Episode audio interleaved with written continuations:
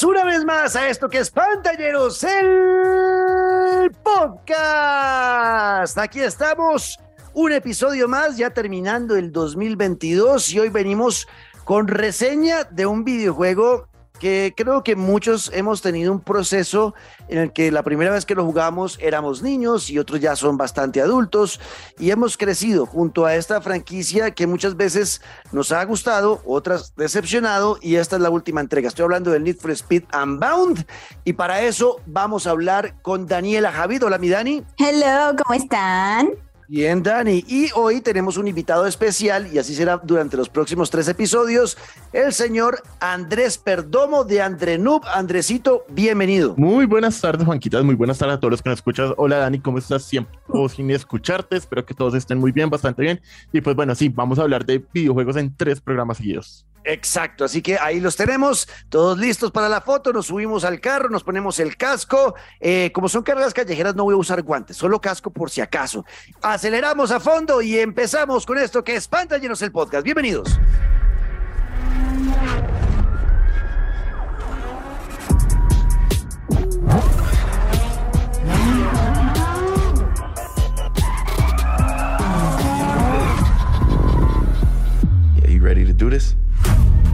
Need for Speed Unbound. Yo he venido quejándome, yo creo que Daniela me ha escuchado en varios episodios eh, y ustedes que me escuchan eh, de, de, los bonitos recuerdos que tengo de Need for Speed Underground 1 y 2 por allá en los 2000 es inicio de milenio, en la época en que la cultura del tuning y las carreras callejeras estaba brotando por todos lados. En MTV había un, un, un, programa muy famoso que era Pin My Ride.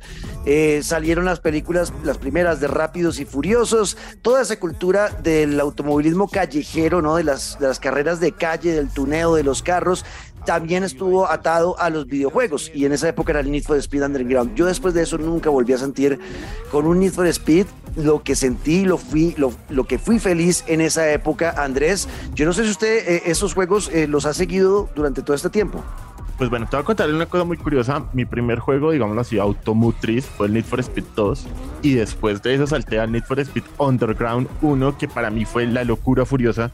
O sea, ese juego fue un, o sea, hablemoslo así, la estructura, las carreras, las modificaciones, el poderle poner neón debajo al auto, o sea, era una experiencia en la que tú literalmente te sentías el toreto de la época. Después de ese pues llegó el 2 y el 2 fue aún mejor porque ya era un concepto de mundo abierto y creo que ese, esa apuesta que hicieron de haber metido todo ese concepto de que venga, cambiemos el típico circuito porque usted pueda conocer el mapa, pueda tunear, pueda tener garajes, o sea, eso fue, yo creo que la locura, Juanquito, yo creo que tú y yo vivimos esa experiencia justo cuando estaba en el furor, que uno llegaba al colegio, le comentaba a los amigos y todos, cada uno hablaba de su auto favorito. Ajá, exacto. Fue una época muy bonita. Daniel, ¿alguna vez se metió con este tipo de juegos o no? De lejitos. Mm, mm, estoy acá como intentando recordar si en algún momento lo hice y no, creo que no. Y, menos un Need for Speed. No, lo siento, lo siento. bueno, pues hoy... mi, experiencia manejando en videojuegos es en Grand Theft Auto atropellando personas. ¿sabes? Ok, ok. ok, eso es peligroso. Sí, eso es peligroso. Sí, o sea, no se recomienda. Daniela va a representar a los que precisamente nunca han jugado ningún Need for Speed y están por primera vez, porque es que existe. Hay mucha gente que nunca los ha jugado y por primera vez están escuchando algo sobre este tipo de juegos. Pues bueno, estamos hoy con el Need for Speed Unbound. Hay muchas críticas que se han hecho en el pasado. Eh, eh, años posteriores a, los underground y fue la inclusión de historias de tratar de meterle un personaje y que tenga relaciones con otros personajes, pero se volvía muy sosa la historia, Andresito, en esos, en esos videojuegos, porque al final no, no, no lograban generar como profundidad en los, en los personajes y pues pasaba a un segundo plano y ahí lo que importaba era correr y ya está, y eso se le criticó mucho. Yo debo decir que yo he estado jugando en Need for Speed Unbound, ha mejorado mucho el tema, o sea, ya los personajes tienen mucho más carácter, el protagonista con el que uno pues juega eh, tiene unas motivaciones interesantes que, con las cuales uno se puede identificar y eh, como que le generan un poquito más de profundidad y eso lo aplaudo. Eh, hay momentos que a veces son O sea, uno tiene, hay, cinemáticas donde uno tiene conversaciones con los personajes secundarios eh, y está bien, esas, esas conversaciones, lo que les digo, están cargadas de personalidad, de algunos incluso dramatismo, pero luego cuando ya vas a salir al mundo y vas a empezar a correr y andar en tu carro, recorrer la ciudad para buscar eh, eventos, eh, lo que acabas de vivir la cinemática te lo repiten otra vez llamándote al teléfono. Esa parte, no sé, todavía es como, ya déjenme correr, ya, ya me contaron la historia, voy a ir a buscar el evento, necesito que me llames por teléfono a repetirme lo que ya estaba. Entonces yo estoy tratando de poner cuidado a lo que me dicen en la historia y, no, yo quiero ya ir a buscar esos elementos. ¿Algún momento ha tenido fastidio con las historias del Need for o no, Andrés? Uf, la verdad bastante. O sea, creo que desde el juego que salió en dos, a mediados del, 2010-2020, o sea, entre esas épocas, no sé si te acuerdas que fue como el remake de la franquicia que se llamaba Need for Speed y que eran unos actores que uno no sabía si eran eh, actores de infomerciales de los típicos de se cae y muere porque no sabían ni hablar, eso era horrible. O sea, y creo que ese fue el declive de la franquicia. Sí, porque sí, sí. no, es que en serio, Daniel, o sea, tú los veías y parecían, Dani, puro infomercial, como, ah, se le regó el café, una cosa así. O sea, eran tipos de, oh, voy a manejar, voy a prender el auto y mostrar las llaves y uno como, ¿esto es en serio? Es verdad. O sea, fue por eso la caída, pero si te das cuenta, eso le sirvió a otro videojuego. Y fue a la franquicia Forza Horizon. Eso ayudó a que mucha gente, sobre todo los que jugaban en Xbox, saltaran al Forza Horizon, porque el Forza Horizon ofrecía las mismas cosas de Need for Speed Underground, pero pues a un nivel más actualizado, a un nivel más competitivo y a un nivel diferente. Por eso me llama mucho la atención, Juanca, este Need for Speed Unbound, porque me gustaría saber más sobre, bueno, para ti, ¿cómo es ese estilo? O sea, a mí la verdad, cuando vi las primeras estas de animación, que vi que no, ya no eran personas reales, sino eran más que todo eh, dibujos, trazos de personas. ¿Cómo sentiste ese? O sea, no sé, a mí me genera como cringe un poquito. Entonces, no sé, ¿tú cómo sentiste eso? Bueno, ahí, ahí voy con, entonces, bueno, el tema de la historia está bien, eh, me parece que ha mejorado muchísimo, vale la pena jugarla y obviamente te intriga saber qué va a pasar porque hay momentos bastante dramáticos dentro de la historia, que eso es un, un plus grande, y se mejora muchísimo y paso a esta parte, entonces ya que la tocó Andrés, la parte gráfica. Eh, al ser ahora caricaturas eh, casi que en estilo cómic, eh, mezclado con la realidad del mundo, porque el mundo es real, los carros son reales, las calles son reales, los edificios son reales, eh, los NPCs que van caminando por la calle son reales, hay mucho NPC en la calle, que eso nunca lo había visto yo en un Need for Speed, como con tanta gente, que si tú paras el carro en la mitad de la calle, vas a ver pasando gente en los, en las en los aceras y demás, y es mucha gente y son personas reales. Las únicas caricaturas son los personajes principales que se ven cómic, y también los elementos que le, metieron a los poderes, por decirlo de alguna forma, cuando el carro salta, pues le salen unas alas hechas en cómic, pero el carro no se vuelve animado. El, pues, a ver, todo es animación, ¿no? El juego es 3D, pues todo es animación, pero eh, no busca realidad. O sea, una cosa es la realidad del carro. Si uno tiene un Lamborghini Countach, lo ve eh, real el carro, pero cuando ocurren cosas como que derrapas y sale humo de las llantas, ese humo es, es de es tipo caricatura las alas que le salen al carro cuando salta, eh, tienes un salto largo, aparecen unas alas, son en caricatura. Y a mí me parece em, eh, una, una se arriesgaron, pero aplaudo que se arriesgaran a hacer algo totalmente diferente a lo que ya estábamos acostumbrados, no solamente en Need Speed, sino en todos los juegos de automovilismo arcade. Se salieron del molde y eso yo lo aplaudo.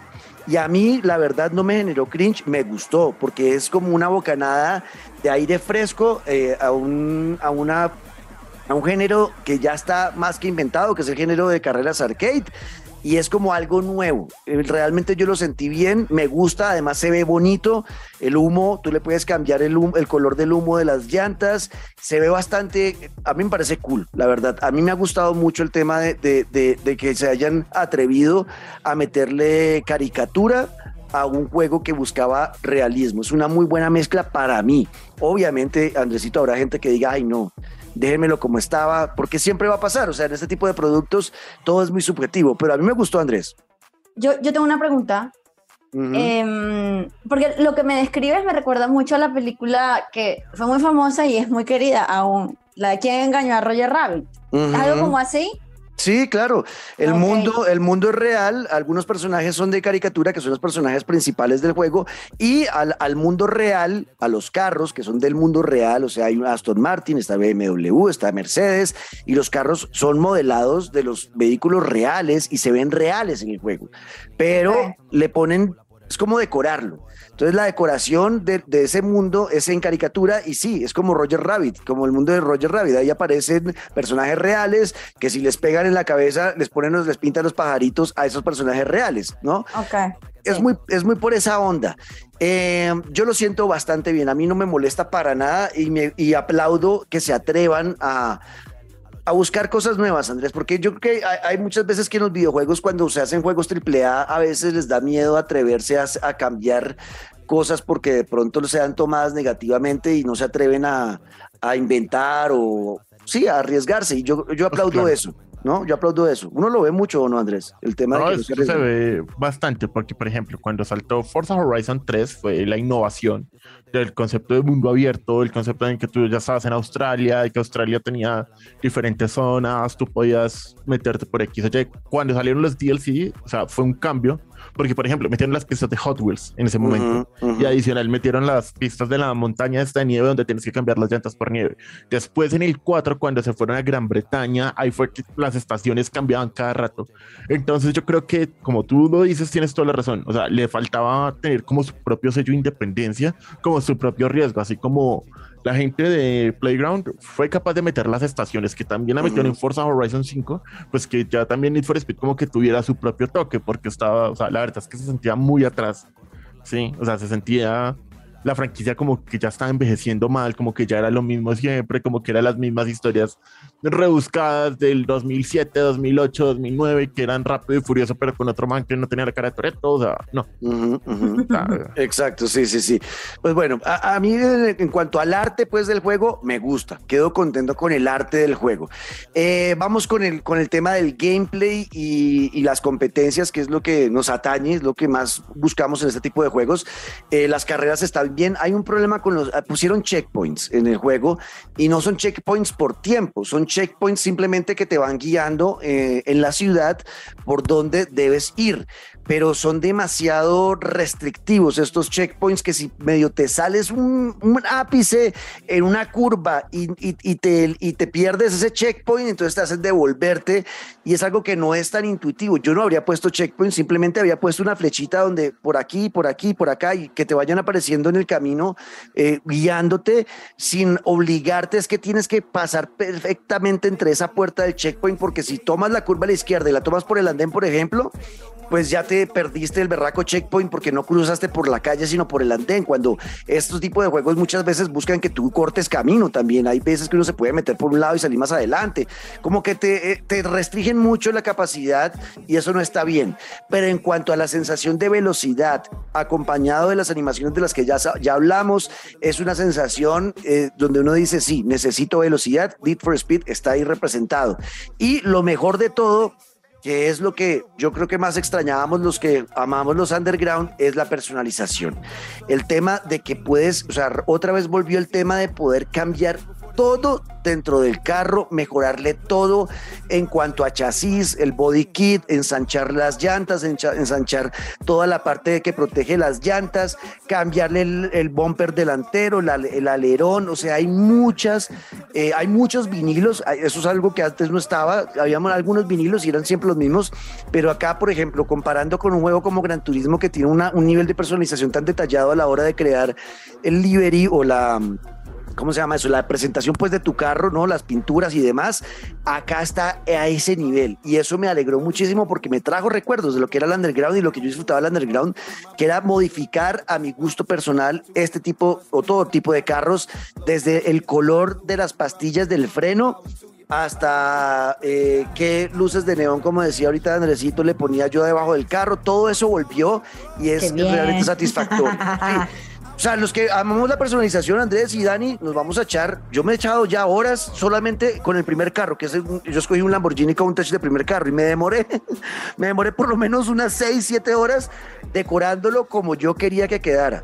Obviamente hay que ganar dinero con cada evento, con cada carrera, y ese dinero lo inviertes en tu carro, comprando otro carro o, o cambiándole las cosas a, a tu vehículo, personalizándolo cada vez más. Eh, sentí que es un poquito difícil a veces ganar dinero, es- o sea, es- ganas dinero, pero como que cada carrera es poco, muchas veces hay que repetir algunas carreras para poder sacar más dinero y mejorar los carros, pero en rasgos generales yo creo que es una, por lo menos en comparación a los últimos 10 años, creo que es el mejor Need for Speed que hay en este momento, comparado con los anteriores. No llega a estar al nivel de los underground, pero sí se acercó por primera vez mucho, la verdad, porque los anteriores a mí siempre me dejaron como un mal sabor de boca. Este no, este lo estoy disfrutando y creo que lo voy a jugar completo y seguramente lo terminaré. Entonces, ¿hay- hay ¿alguna pregunta más o, o nos vamos y pongo la clasificación? Yo No, tengo no, una yo- pregunta. Bueno, primero A ver. Dani y después yo. Eso, a ver, a ver, Dani. Eh, eh, eh, comparado con el resto de juegos de carros que han salido este año, ¿cómo lo ves? Porque yo siento que puede quizás perderse en el mercado. No quiero decir saturado, pero voy a usar esa palabra. No, yo creo que para los que conocen el Need for Speed van a ir a la fija con este juego. Si ustedes van a buscar un juego de simulador de carreras, pues no va a ser por acá. Van a estar por los lados del Fórmula 1 o del Gran Turismo si están en, eh, si están en, en el, en el universo de PlayStation, por el lado de- del universo de Xbox, pues seguramente seguirán prefiriendo el Forza Horizon, que también es un arcade, eh, um, que es mucho más real y allá, pues allá depende mucho de los gustos, pero en cuanto a arcade puro y duro, con recuerdos de lo que amamos de la personalización de los 2000 es este es el juego que ustedes deben tener, Need for Speed Unbound. Ah, Andresito. Bueno, yo sí tengo una pregunta y es sobre, ya nos comentaste todo sobre la estructura arcade, sobre lo que puedes personalizar, sobre las gráficas, pero hablemos un poquito sobre el multijugador, pues porque como sabes hay gente que juega estos títulos principalmente es por competir con otros, entonces ¿cómo te sentiste en la experiencia? ¿Qué En la- encontraste de novedoso? Ok, en la experiencia novedoso no hay mucho, Andresito. Yo creo que eh, simplemente es lo que siempre se ha, se ha hecho en los, en los multijugadores de Need for Speed, en los anteriores, el Hit y demás. eh, es encontrarte con gente, cuadrar carreras y ganar algo de dinero contra otra gente, comparar carros, qué carro está mejor, qué carro está más bonito. Es un hub donde vas encontrando personas en las calles y vas eh, retándolos. Es simplemente un juego que ha sido pues, divertido. Yo debo decir, y soy honesto con esto, en los juegos arcade de carros, yo no soy de multijugador, nunca me ha traído porque me ha parecido bastante soso siempre. Eh, si quiero correr y mostrar que soy el mejor piloto del mundo, siempre me voy a Gran Turismo e incluso al Fórmula 1, pero sobre todo el Gran Turismo que siento que es donde uno realmente puede vivir una experiencia gratificante a la hora de competir eh, en línea. Eh, en este tipo de juegos arcade es más casi que mamadera de gallo, la verdad, yo lo veo, es muy relajado. Eh, hay buen nivel, hay buenos carros. Eh, lo bonito es que, como ver los, los diseños que hacen los demás, más que la competencia en sí, sino cómo diseñaron sus carros. Por ese lado es donde me, me- me ha alegrado bastante. Pero sí, es una experiencia normal. Entonces, pues ahí está. Es lo que teníamos con el Need for Speed Unbound. Eh, es una reseña que queríamos sacar antes de Navidad, por eso esta, este- esta semana tendremos dos episodios, así que prepárense, eh, porque es importante que ustedes sepan si, si vale la pena comprarlo o no. Para mí sí, eh, haciendo la salvedad de que les gusten los juegos arcade y que hayan tenido experiencia con Need for Speed, obviamente, si, sobre todo si en los 2000 les gustaron los underground. Es un 8 de 10 para mí, no llega al 10 porque pues tiene algunos problemitas, sobre todo con el tema de los checkpoints, realmente es, en algunos momentos frustrante, pero sí eh, se siente bastante bien y esa necesidad por la velocidad la tiene este videojuego Unbound que recomendamos hoy aquí en Pantalleros. Eh, y nada, pues nos oímos en ocho días y bueno, che, no, esta semana también, con, porque nos vamos con la guía de compras donde también estará Andresito y, y Daniela. ¿Algún pensamiento final, Daniela? No, sino que pues vamos a ponernos el cinturón de seguridad y arranquemos pues. Eso. y Andresito, Bueno chicos, si van a comprar este juego, recuerden agregar a Juanca y competir contra Juanca. Es Eso. lo único que les digo. ahí está. ¿Dónde encuentran a Andrés Perdomo? Claro que sí, a mí me pueden encontrar en todas las redes como Andrenub VG y ya, estamos en TikTok, en Twitter, en Facebook, en YouTube, en todo lado. Ahí van a poder encontrar curiosidades, guías, videos y más curiosidades y guías. Y reseñas, por supuesto. Eso, ahí está. Y obviamente Daniela Javid, arroba Dani Javid, guion al, ah, no, guion al piso no, eso, eso era Luis Carlos. Arroba Dani Javid con doble T al final en todas las redes sociales también. Y yo soy Juanca Screams y nos vemos a la próxima con esto que es Pantalleros, el podcast. ¡Chau! Bye.